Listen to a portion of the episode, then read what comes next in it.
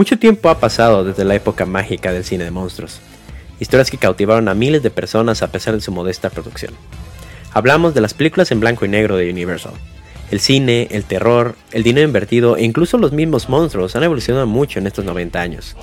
Sin embargo, cuando nos encontramos en una sobreexplotación de géneros, no está de más regresar a los orígenes y pagar homenaje a esas historias que fundaron el éxito de hoy en día.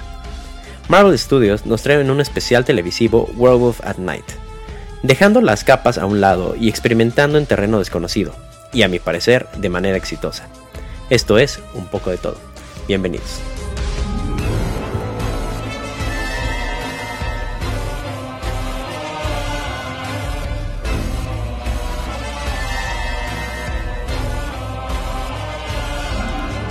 Muy buenas a todos, bienvenidos a un capítulo más de Un poco de todo. En esta ocasión, como dijimos en el título, vamos a hablar sobre Werewolf at Night, que es esta especial televisivo slash mini película que estrenó Marvel apenas este, en, este, empezando, creo que empezando eh, octubre. Obviamente seguimos esta línea de, historias de terror, este, por, porque ya nos estamos acercando cada vez más a Halloween. Em, es una película que encuentran en Disney Plus. Repito, es muy corta. Eh, y es, un, es una propuesta distinta a lo que estamos ya muy acostumbrados con Marvel ya en los últimos años. Y sobre todo, más bien, sobre todo en este último año, el ritmo que traen. Creo que desde el estreno de Disney Plus eh, se cambió la jugada. Creo una vez que termina Avengers eh, Endgame, entra toda una nueva era para Marvel, en el que sentimos que llegó como a su cúspide, ¿no? O sea, fue, empezaron historias individuales, los fueron juntando, después juntaron a más, juntaron a más, un, enemigo digno, ¿no? Que te desarrolla películas en dos partes. Realmente fue un trabajo de 10 años que, que, que cerró de manera épica, muy bien, pero al final de cuentas esto es un negocio y hay también todavía muchas historias que contar. Entonces, Falta mucho, mucho camino por delante. Sin embargo, es difícil pensar cómo pueden replicar lo que ya hicieron y cómo nos pueden sorprender de otras formas. Eh, sobre todo porque ya está entrando obviamente en una monotonía en el que, ok, ahora vamos a presentar, como repetir lo que, se, lo que ya pasó en la Infinity Saga, ¿no? Que es, ok, ahora vamos a empezar a retirar ya estos héroes y vamos a la nueva generación. Entonces, primero películas individual, cada uno, después se van a juntar y después otra vez van a llegar a un equipo y va a llegar un villano muy, muy, muy cañón que va a poner a todos en peligro y todos van a tener que juntar y otra vez eh, película épica. Eh, puede que obviamente el producto final funcione muy bien, sobre todo por lo que sé que tienen, que tienen planeado, ¿no? que es con, lo, con, con la amenaza de Kang, el conquistador. Sin embargo, el camino ha sido bastante escabroso. Porque sí, sí siente un poco repetitivo ciertas cositas, ¿no? Sin embargo, llega algo que está alejado de este ritmo y es una muy agradable sorpresa, que es World of at Night. Em, primero que nada, la película es en su totalidad básicamente en blanco y negro, en un formato, no me, no me sé bien el corte, el formato que tiene, pero es un formato que se siente como antiguo. ¿Por qué? Porque realmente esto funciona como un homenaje a las películas de terror de, los años 30 y 40. Son de muchísimos años. Que es esta saga de monstruos que produjo Universal Studios.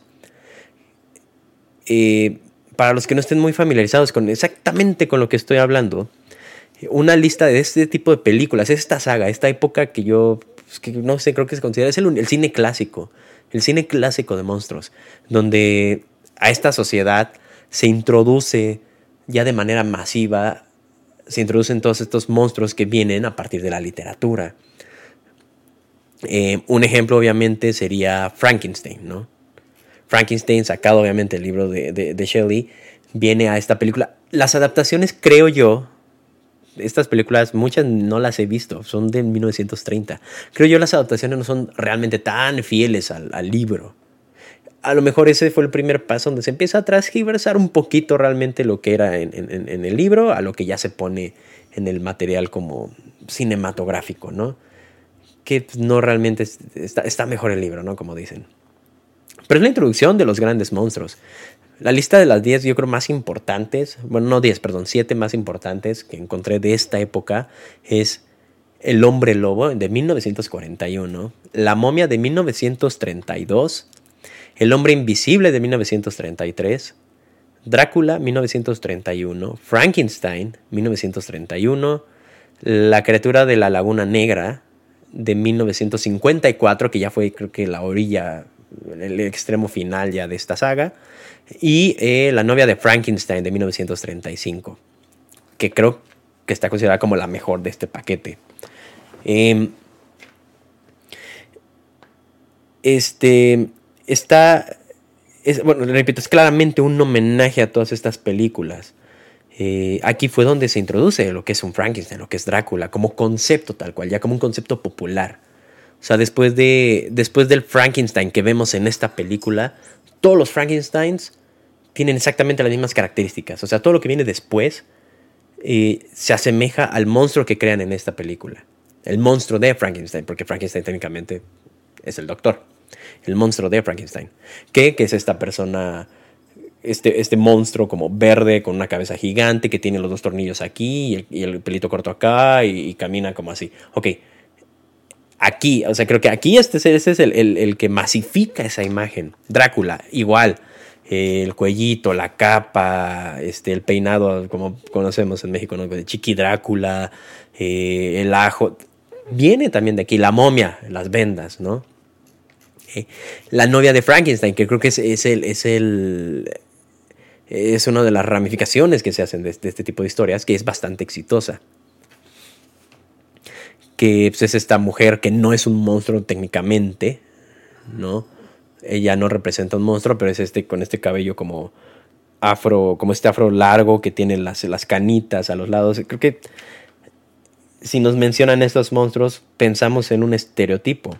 Ok, ese estereotipo nace de estas historias, eh, de estas películas en específico. Em, hablando de Universal,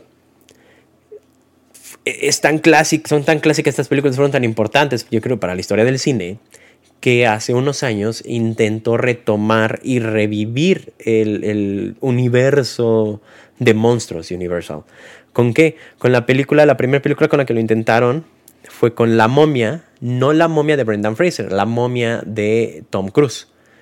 Esa iba a ser bueno, eh, fue la introducción a esta nueva etapa de, a este, este renacimiento del universo de monstruos de Universal. De hecho, en la misma película, así como en las películas de Marvel, en un inicio vemos la, la cinemática de Marvel Studios, ahí ya se introduce, creo que por primera vez, lo que iba a servir como la cinemática de Universal Monster, Monsters Universe, algo así se iba a llamar. Eh, después de esta película se tenía planeada la esposa de Frankenstein con Angelina Jolie como protagonista. Después del fracaso de la momia, no funcionó esa película, eh, se, cerró el proyecto por completo y ya no, se ya no se planearon muchas más películas de estas. Pero vamos, a lo que voy es que en sí es una saga, es un universo bastante importante realmente en la historia del cine. Em, ok, entonces esa es la parte universal. La película sirve como un homenaje a, estas cintas. Ahora, regresando a Marvel.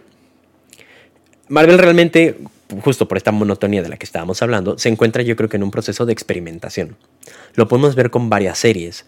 Las series que tiene tal cual de los superhéroes, lo que ha sido eh, Miss Marvel, eh, Moon Knight y ahorita She-Hulk, realmente parece que juegan un poquito con géneros distintos.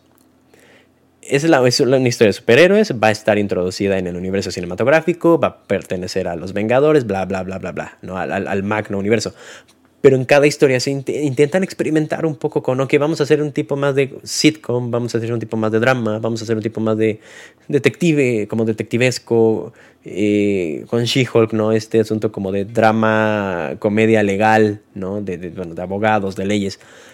Están experimentando mucho, pero no han logrado salir de cierto molde. Creo que con She-Hulk lo hacen un poco más, pero de She-Hulk hablaremos en un capítulo más adelante. Eh, entonces, esto sí se siente como algo totalmente fuera del molde. Aquí sí, sí hay una experimentación más amplia y creo que más exitosa de lo que habían intentado antes. Ahora, la serie técnicamente está clasificada, la serie, perdón, la película está clasificada como PG-13. PG-13, vamos a hablar que es como para pues, niños, Básicamente niños, adolescentes, más o menos. Abajo de B15, de lo que será la clasificación en México, creo. Em, lo menciono porque técnicamente, aunque es una película de terror, tomen el terror muy, como muy entre comillas. No es una película que te dé miedo. A lo mejor, no al menos a, la audiencia adulta, no, no da miedo. Probablemente para los niños sí representa una película más tenebrosa, que, que, cambia mucho el, el, el, el, estilo de los que los niños están acostumbrados a ver cuando relacionan Marvel con película, ¿no? Pero en sí no es una película que dé miedo. Entonces dejamos claro eso. O sea, no, no es algo que, realmente te va a causar pesadillas o que sea demasiado grotesco. O que, no, nada de eso. Em, pero vamos, funciona. Ahora, la película es muy corta. Realmente la película es como un snack. Yo creo que es rapidísima. Creo que 54 minutos. Parte también de la inspiración, yo creo, de, de bueno, más bien del homenaje que está haciendo a estas películas de Universal. Porque las películas de antes, obviamente en 1930, eran cortísimas. Creo que una hora. Película, o sea, considera película, no algo que salía en televisión, no, una película, una major motion picture, 60 minutos, 70 minutos realmente. Eran historias muy cortas, pero funcionaban muy bien. Entonces también se apoyan en eso. Eh, obviamente, eh, algo que llama mucho la atención y que atrae mucho, sobre todo para el público y la audiencia mexicana, es la participación de nuestro compatriota Gael García. Gael García es el protagonista de esta historia. Eh, finalmente ya se abre paso en el mundo de, vamos a decir, de Disney, después de que Diego Luna ya se asentó como Andor en el universo de Star Wars. Ah, bueno, ahora Gael García tiene su oportunidad, pero en el universo de Marvel. Y es algo muy chido. Obviamente, son de los dos más grandes eh, exponentes actorales que tenemos hoy en día y hacen un trabajo estupendo y obviamente siempre va a ser padrísimo ver a personas de nuestro país trascender ya a este nivel. Porque además no es una aparición, es el protagonista de la historia. Eh, también uh, mención honorífica, por decirlo así, a Laura, Laura Donnelly, que es la, la, que lo acompaña, puedo decirlo así, en la, en la historia. Y muy buen personaje también, y buen, muy buena actuación. Eh, otro punto interesante, Michael Michael Giacchiano es el director de esta película. Y es su debut. Es su debut como director. Michael Giacchiano realmente es un compositor. Y no es cualquier compositor. Es, un es el compositor de la película de, Pixar de Up, por la que ganó un Oscar. Eh, fue el compositor de la serie de televisión épica, legendaria de Lost. Ganó Emmys. Y también fue compositor de Ratatouille, por la que ganó un Grammy. Entonces estamos hablando de, de alguien que en, en, su, vamos a decir, en, su área ya es bastante consagrado. Además de lo que mencioné, ha sido parte de composiciones de Misión Imposible, Star Trek, El Planeta de los Simios, eh, Tomorrowland, otras de Pixar como Inside Out, Inside Out eh, en Zootopia, Star Wars Rogue One, Spider-Man Homecoming, Los Increíbles 2, Jurassic World, Spider-Man Far From Home, eh, estuvo en Jojo Rabbit, No Way Home, The Batman, Jurassic World Dominion, Lightyear, Thor. es, un, es un currículum impresionante el que tiene él. Y ahora decide pasar a este a la dirección tal cual de, ya cinematográfica. Eh, también estuvo en algunos videojuegos, porque me doy cuenta, estuvo, también fue, fue parte de las composiciones de Call of Duty en el 2003, Medal of Honor. Eh, Medal of Honor, sí, justamente todavía está de los primeritos 2000. Yo creo que más bien su, su, incursión a la composición empieza por los videojuegos. Y veo por, por ahí de 2008, 2009 es cuando ya se va con, al siguiente paso, ¿no? Que sería este, las, las películas de Pixar de entrada. Em, también compuso, algo que muy curioso, también compuso los, las melodías que suenan en los parques de diversiones de Disney en ciertos juegos, en especial en Space Mountain y en Star Tours, el antiguo juego de Star Wars que estaba en, Disney. Eh, Ratatouille también y la Incredicoaster en Disney California Adventure. Entonces, Es un crack, obviamente ya un, veterano de, Disney, tal cual. Ha estado en Pixar, ha estado en, Disney, ha estado en Marvel, ha estado en Star Wars, ¿no? Entonces, este es su, debut como director y lo hace muy bien. Fue bastante, fue bastante bien recibido su, su primer, su, primer trabajo como director. Eh, Werewolf by Night eh, tiene actualmente, en el momento que estoy leyendo esto, tiene un 90% en Rotten Tomatoes. Entonces está bastante bien. Eh, fue una, repito, fue una agradable sorpresa. A la gente le gustó. A pesar de que no es algo que da miedo. O, ajá, o sea, no es algo, repito, no es algo que te va a quitar el sueño, pero agradó bastante. Así que ya con este gran intro vamos a hablar ya un poquito más sobre tal cual la película.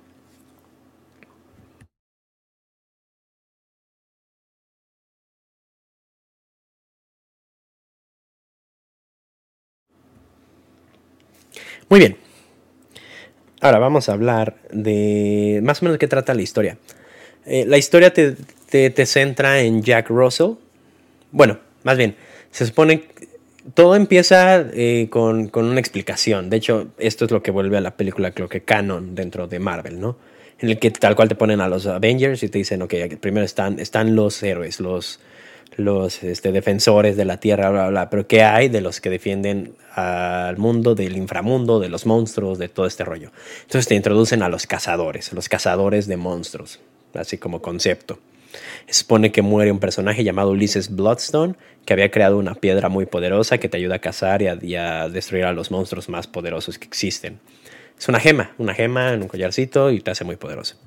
Eh, por su fallecimiento convocan a, su mansión a cinco cazadores de monstruos que van a competir entre ellos eh, cazando a un monstruo que van a soltar en la mansión, en un laberinto que hay, van a soltar un monstruo y el primer cazador que lo mate se queda con la piedra. Entonces hay varios, varios cazadores, eh, un tanto genéricos realmente, nada memorable, eh, los más importantes son obviamente Jack Russell, que es Gael García, y eh, la, la que es la hija de Ulises, que se llama Elsa. Básicamente ella, obviamente al ser la hija de Ulises, era la que estaba apuntada a heredar el poder, la gema y todo este rollo, pero ella decide alejarse y se va de la se va de, de todo este rollo de cazadores. Eh, básicamente su papá después ya la niega, la olvida y ella regresa y no la aceptan.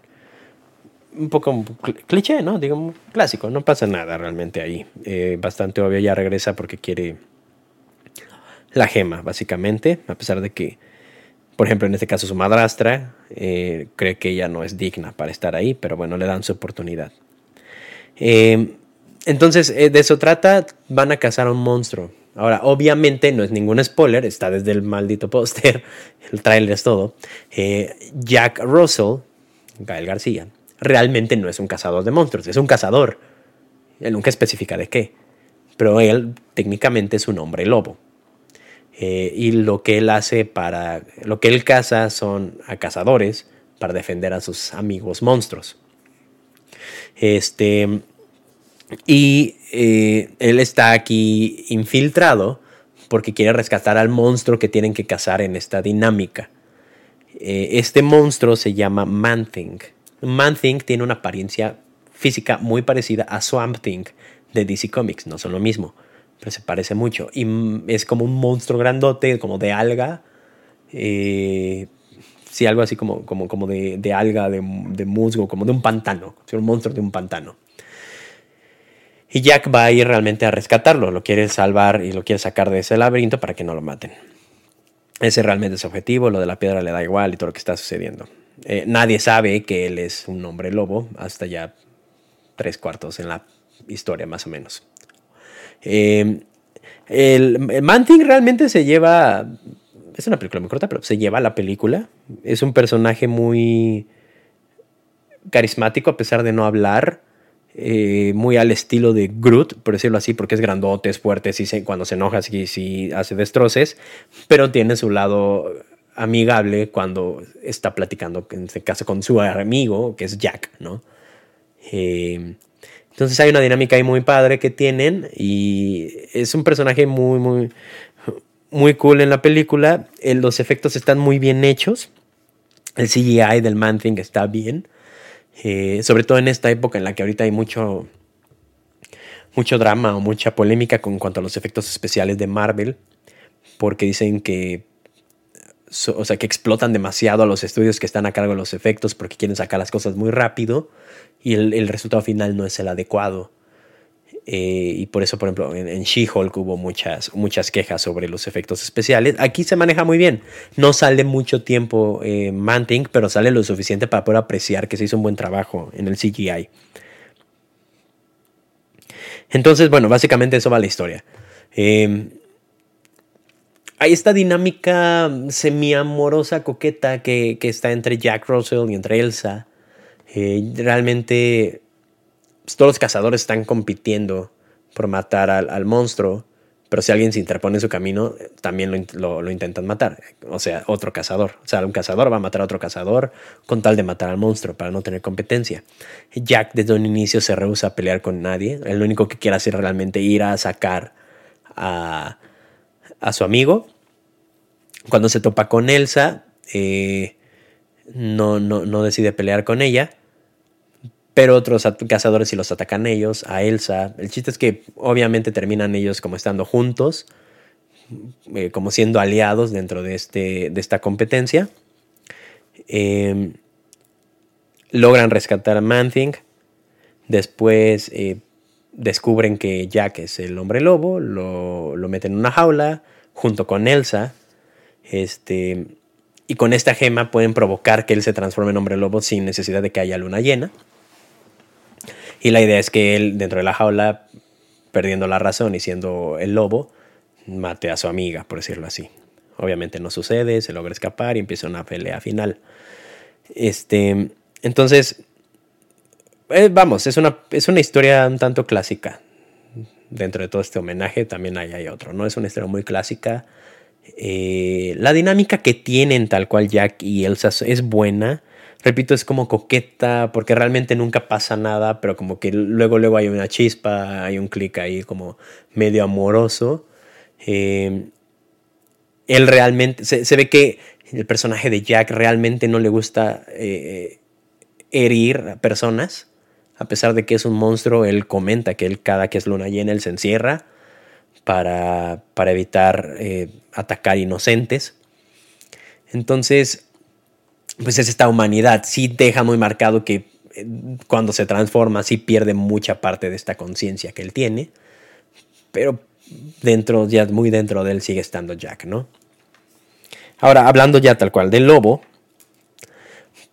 la transformación no se ve tal cual físicamente. Es este muy como muy artística la transformación porque es como con flashes y se ve a través de la sombra cómo se va transformando. Muy al estilo obviamente de las películas antiguas. Eh, en, ese, en esa época porque pues no había un presupuesto para tal cual mostrarte cómo se transformaba un hombre lobo. Pero funciona bien aquí, entra bien en el tono. Entonces eh, queda bien. Ahora, el diseño del lobo no me gustó. No está muy cool. Es más como. Es, es que, porque no es nada CGI. Entonces, el lobo es cero CGI. Realmente es como un traje. Es un traje y una máscara. Eh, no tiene hocico.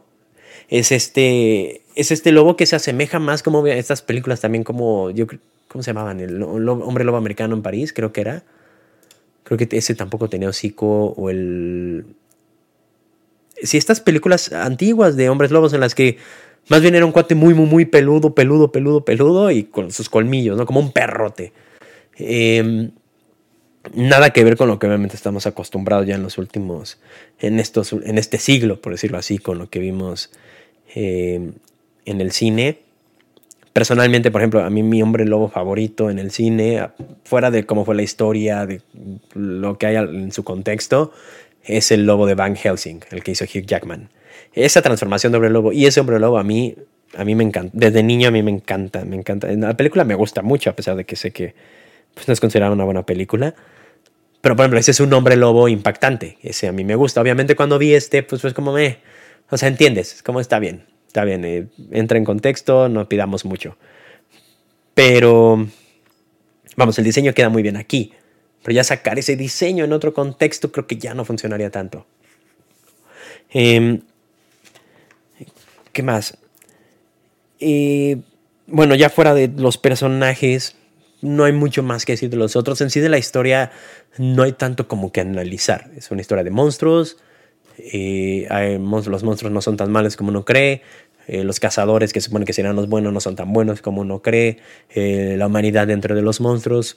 Temas bastante comunes. No hay ningún hilo negro aquí, ni mucho menos. Creo que el, el, gran valor que tiene esta historia y hablar de esta historia y de esta película es lo que hay en, en, cuanto a la producción, yo creo, el homenaje y cómo entra dentro de Marvel. Hablando de Marvel, juegan lo más que pueden con la clasificación. Obviamente, esta película fácilmente puede haber sido una clasificación eh, para adultos, sé, ¿no? Haciéndola demasiado gore, demasiado tenebrosa, sangrienta juegan, juegan mucho en la orilla como lo más que se puede, pero que se sigan manteniendo PG-13. Entonces, entra en esta dinámica que está intentando Marvel como... O sea, al final Marvel es parte de Disney y Disney tiene ciertos lineamientos, nos guste o no. Ciertas cosas que lo, que lo identifican y cierta imagen que ellos desean defender. Entonces, lo mismo pasó con Doctor Strange en The Multiverse of Madness. El director Sam Raimi, que es uno de los grandes exponentes del terror moderno, no tan moderno, bueno, fue de los ochentas. Em, a pesar de que, o sea, lo que él quiso hacer y lo que se vio como de terror en la película, que hay escenas bastante terroríficas, sobre todo con Scarlet, con la bruja escarlata, em, es como jugar lo más que se puede sin sin alcanzar la siguiente clasificación y sin hacer la clasificación para, edad, para personas ya más, más maduras. Entonces, estamos en esta línea de, ok, lo más que se pueda, así como sangre, pero no tanta. Eh, desmembramientos, pero no tantos, ¿no? O sea, como que tampoco que no se vea muy grotesco. O sea, sí, en la película, aquí en World of My Night. O sea, sí ahí le corté la mano, pero tampoco es tan escandaloso, pero sí le corté la mano y sí le enterré a través de la cabeza, pero juegan mucho. Ayuda que sea en blanco y negro porque no se ve la sangre, por decirlo así. Eh, entonces, es parte como de esta parte de terror, tal cual, como que con la que está experimentando Marvel y a ver qué tanto puedes tirar la liga. Aquí lo que preocupa, por decirlo así, en cuanto a qué tanto estira la liga es, por ejemplo, cuando llegan películas e historias como la de Deadpool. Deadpool es 100% para adultos. Deadpool no es una película que niños deberían ver. Y ahora que, que Deadpool ya va a entrar en el universo de Marvel, está este morbo esta preocupación de qué tanto vamos a poder ver la historia de Deadpool que queremos o qué tanto la van a tener que censurar por ser Disney. Al día de hoy, Disney se mantiene firme en que la película va a ser clasificación para adultos y ya. Entonces, ojalá y sea así. Pero mientras tanto, están experimentando como a ver qué tanto vamos a, manejarlo. Estuvo bien en esta película porque el que hubiese sido más sangrienta, más, con más violencia, más explícita, nada más habría servido, creo que habría sido, habría sobrado más bien, habría sobrado. Porque agregándole estas cosas y subiendo la clasificación por cómo está hecha la película en este formato antiguo, no habría sido más espeluznante, ¿saben? O sea, vamos, en, las películas clásicas de monstruos realmente no se veía no se veía nada de esto grotesco tal cual o demasiada sangre, muchas también eran blanco y negro, los efectos eran distintos, la, el presupuesto también era distinto. Entonces esto hace una película muy estilo como muy retro, o sea, es como retro pero moderno. Porque también pongamos a pensar, la, esposa de Frankenstein, Drácula, Frankenstein, eran películas que, tengo entendido, realmente causaban terror en el cine, o realmente espantaba a la gente. Y por eso decimos, y dije en el inicio, el terror ha evolucionado demasiado, los monstruos han evolucionado, las historias.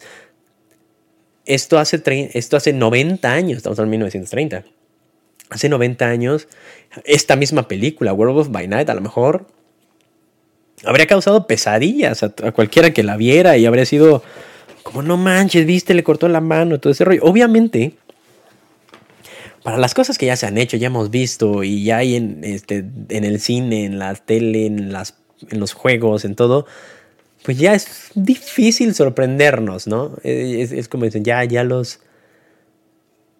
Con que ya los jóvenes ya no se espantan con nada, ¿no?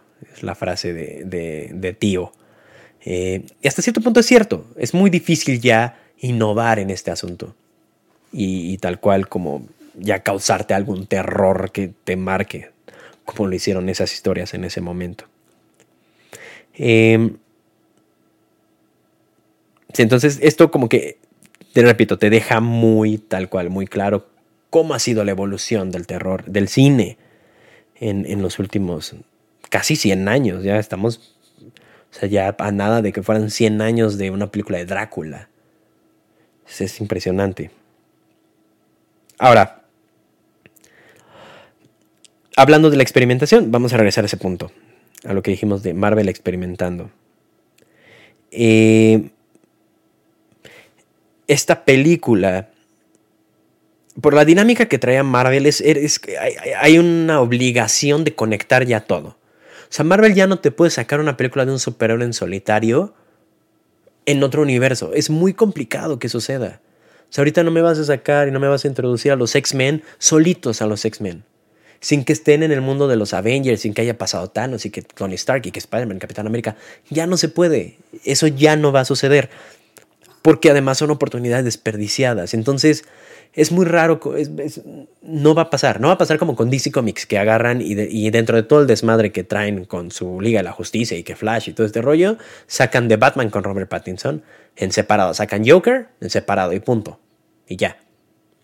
¿Por qué? Porque en sí el de ellos no es un universo tan bien armado. Aquí estamos hablando ya de, que son 14 años. 14 años ya de una historia en la que ya no vas a poder soltar, ya es muy complicado. ¿Cuál es la ventaja de esta película? Una, no estamos hablando de un superhéroe tal cual, es un monstruo. Entonces, le da cierta libertad. O sea, es canon porque sabemos que vive en el universo de Marvel, pero es independiente. Y es quitarte un peso de encima impresionante para los productores, para el escritor, para el director. Esta película no la tengo que conectar con nada. Si esta si World by Night solo es este especial televisivo y ya, y no volvemos a ver a Gael García, a pesar de que sería algo triste, funciona, no hay problema. No tenemos que, que a fuerzas eh, hacer un after credits en la que diga Jack Russell regresará en Shang-Chi 2. No va a pasar, no, y no importa. Realmente lo dejan muy abierto. No lo están descartando, pero no lo están confirmando. Y eso crea una historia más ligera, un contexto más liviano. Eh, que sí, sí, me sí nos gustaría a lo mejor ver al hombre lobo ya más metido en un universo. Estaría interesante ver cómo lo manejan, pero regresamos al asunto de la caracterización y de cómo se luce el hombre lobo. No queda. O sea, yo no veo ese hombre lobo al lado de Spider-Man. Parece que parecería que trae un disfraz. Tendrías ahí ya que meterle el CGI y ya cambiarle el asunto porque ya es en un formato distinto, en una calidad de imagen distinta, a color al lado de hechiceros y personas que se transforman en monstruos. Entonces, ahí ya cambia el asunto. Habría que hacer esta adaptación, yo creo, ya en cuando cambias el entorno, el contexto en el que se encuentra. Eh, repito, ojalá no sea la última vez que veamos a Gael García, pero hay una ventaja dentro de las ediciones este, eh, de los Television Special, como están llamando, que tal cual tiene su propia intro ya en Disney que es brindar ligereza, un poquito más de experimentación, no tomártelo tan en serio, eh, poder dar un aire fresco dentro de esta máquina que no deja de producir, no deja de producir, no deja de producir y parece que a ratos ya se está, ya no está carburando bien y ya se está quemando el motor. Entonces, en cuanto a eh, Television Specials, creo que el siguiente que sigue es el especial de Navidad que va a haber de los Guardianes de la Galaxia. Eh, que a ver qué tal. Creo que sí está hecho por James Gunn. Habrá, habrá que ver qué tal. Pero al menos en esta eh, hay una... Como que funciona, hay, hay, cierto aire de, de, ah, ok. Así como que vamos a descansar, vamos a bajar el ritmo, vamos a sentarnos a ver una peliculita. 50 minutitos, qué padre. Gael García, un hombre lobo, monstruos. Eh, se abre un mundo de monstruos ya como para experimentar y comentar. Pero no hay presión. Nadie está esperando, repito, nadie está esperando que, que el hombre lobo o Manting regresen para pelear contra Kang ni nada. Entonces no, no, no está tan grave. Por último, nada más mencionar otra vez al director, a Michael Giacchino, que curiosamente, como dijimos, parte de su, formación es como compositor, funciona bastante en la película en cuanto a las tomas, en cuanto a cómo, cómo maneja la historia y el ritmo, y sobre todo, obviamente, el cómo conecta el, sonido detrás de la, de la escena con el impacto de las escenas. A lo mejor hay dos, tres escenas que podrían brincarte tal cual, eh, espantarte, muy entre comillas. Lo maneja muy bien, como que maneja esta tensioncita, eh, introduce bien los sonidos, los momentos, la música. Obviamente ese es su fuerte y demuestra cómo su fuerte lo, lo, puede como introducir de manera muy orgánica con esto nuevo que le está haciendo, que es tal cual ya dirigir las escenas. Entonces, muy buen trabajo. Y, y sí, un aire fresco, bonito, agradable, eh, no revoluciona nada, pero sí nos da, creo que un poco de esperanza de que a lo mejor no hemos visto todo lo que ya podríamos ver en, en, en Marvel por ahora. Al menos en lo que llegan ya las nuevas fases y los nuevos superhéroes que, que tienen preparada.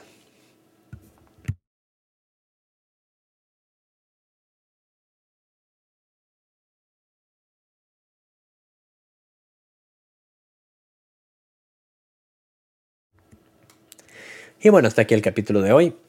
Eh, muchísimas gracias por haber escuchado. Eh, recomendaciones, claro. Primero, uh, Iba a ser el capítulo de esta película, pero me decidí más por World of a Night solo porque es más vigente. Eh, pero de recomendación les dejo Candyman.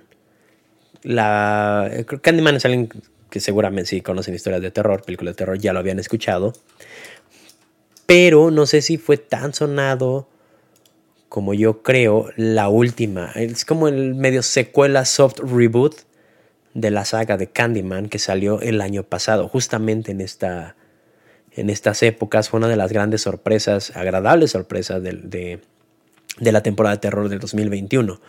Entonces, Candyman de 2021, una película buena. Eh, no sé qué tan terrorífica sea, porque, por ejemplo, no, esa no la vi en el cine, esa la vi aquí en mi casa. Entonces, creo que el que la pantalla a lo mejor sea un poquito más pequeña y que no esté todo tan oscuro y que el audio sea distinto, también influye a lo mejor un poco en el que no dé tanto miedo. O en sí no es una película que a mí me espantó, pero pues realmente el trasfondo social, eh, étnico, ¿no? De, de, de, racismo que tiene la historia de Candyman es bastante importante, es lo que más me impresionó en la película. Es una película que tiene mucho que contar en comparación con lo que habíamos estado hablando, por ejemplo, con Smile y con otras. Ahí, ahí, ahí tiene un mensaje todavía un poquito más profundo por ahí. A, mucha gente le podrá parecer como muy, ay, claro, forzadón. No lo es. Eh, funciona bien la película. Entonces, bueno, Candyman de 2021. Si la pueden ver, véanla. Em, y ya para cerrar sobre World of My Night. Es una buena película, está infantil, eh, pero está agradable, tampoco te quita mucho tu tiempo, unos 50 minutitos. Eh, vean a, nuestro mexicano Gael García triunfar una vez más en, Hollywood y ahora en Marvel. Y repito, ojalá y haya llegado para quedarse todavía un ratito más. Hace un buen trabajo. Eh, y pues hay que sonreír porque todavía hay varias sorpresas que nos puede dar Marvel.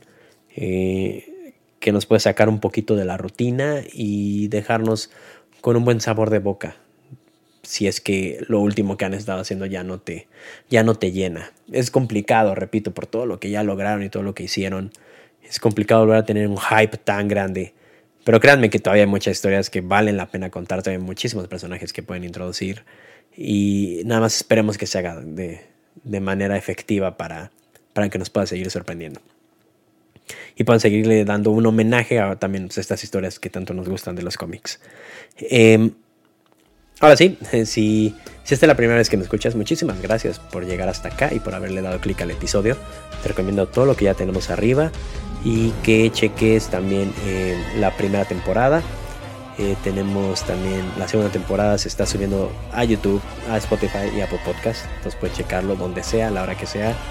en la plataforma que tú gustes. Si no es la primera vez que me escuchas, también te agradezco muchísimo por haber llegado hasta acá y por haberle dado clic. Por favor, comparte, coméntame en Instagram, en YouTube qué te pareció eh, World of Fight Night. Si tienes alguna otra película de terror que te haya gustado mucho. Y nos vemos en la próxima. Esto fue un poco de todo. Buenas noches.